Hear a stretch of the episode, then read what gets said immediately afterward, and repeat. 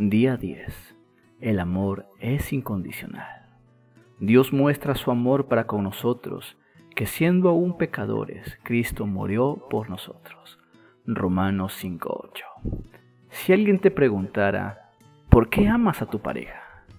La mayoría de los hombres mencionarían la belleza de su chica, su sentido del humor, su bondad, su fortaleza interna. Quizá hablarían de su capacidad para cocinar, su don para decorar, o de lo buena madre o de la buena hija que es. Probablemente las mujeres dirían algo sobre lo atractivo que es su chico, o sobre su personalidad. Lo elogiarían por su firmeza y por su carácter estable. Dirían que lo aman porque siempre está allí cuando lo necesitan, es generoso, es servicial. Pero ¿qué sucedería si el correr de los años tu pareja dejara de ser todas estas cosas? ¿Seguirías amándolo? En función de lo que contestaste antes, la única respuesta lógica sería no. Si todas las razones por las que amas a tu pareja tienen que ver con sus cualidades y luego esas mismas cualidades desaparecen de repente o con el tiempo, el fundamento de tu amor se esfuma. El amor solo puede durar toda la vida si es incondicional.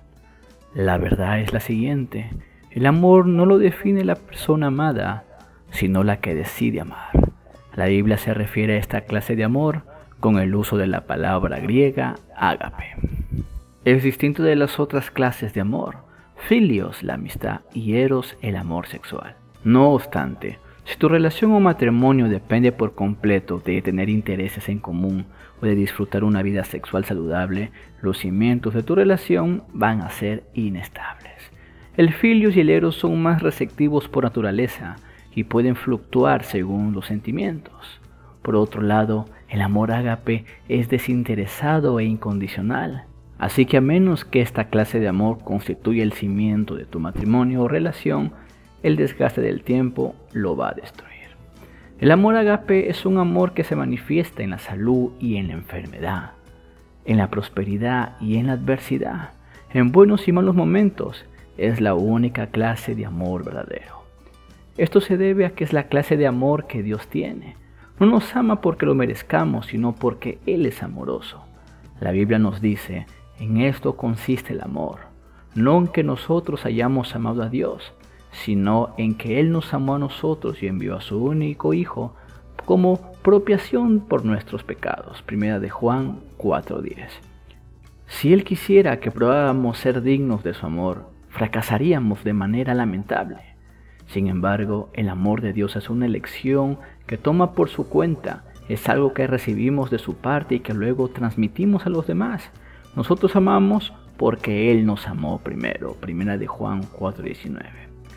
Si un hombre o una mujer le dice a su pareja, ya no estoy enamorado de ti, en lo que en realidad está diciendo es, para empezar, nunca te amé en forma incondicional.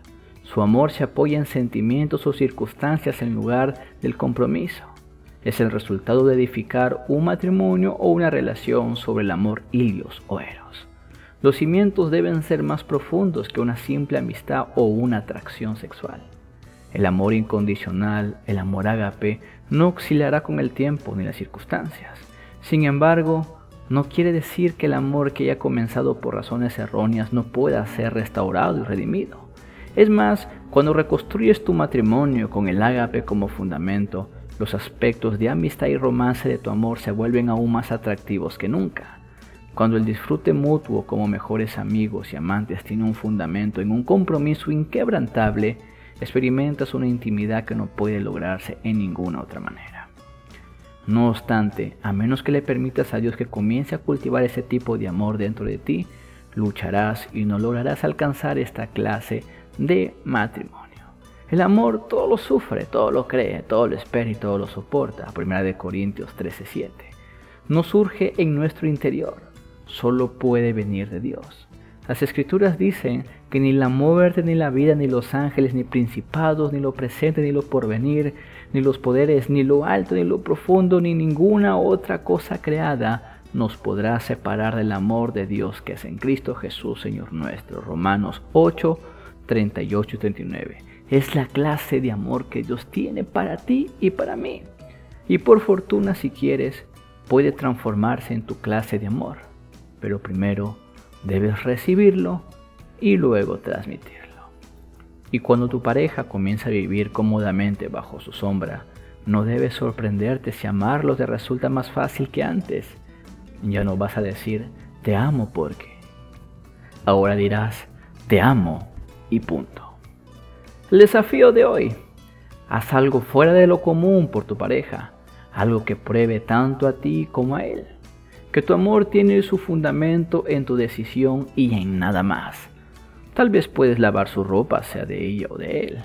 Limpia la cocina, limpia el carro, compra su postre favorito, rosas o su periódico favorito. Dobla la ropa que has lavado, demuestra el amor por la pura satisfacción de ser tu compañero en una relación o en el matrimonio. Al que confía en el Señor, la misericordia lo rodeará. Salmo 32.10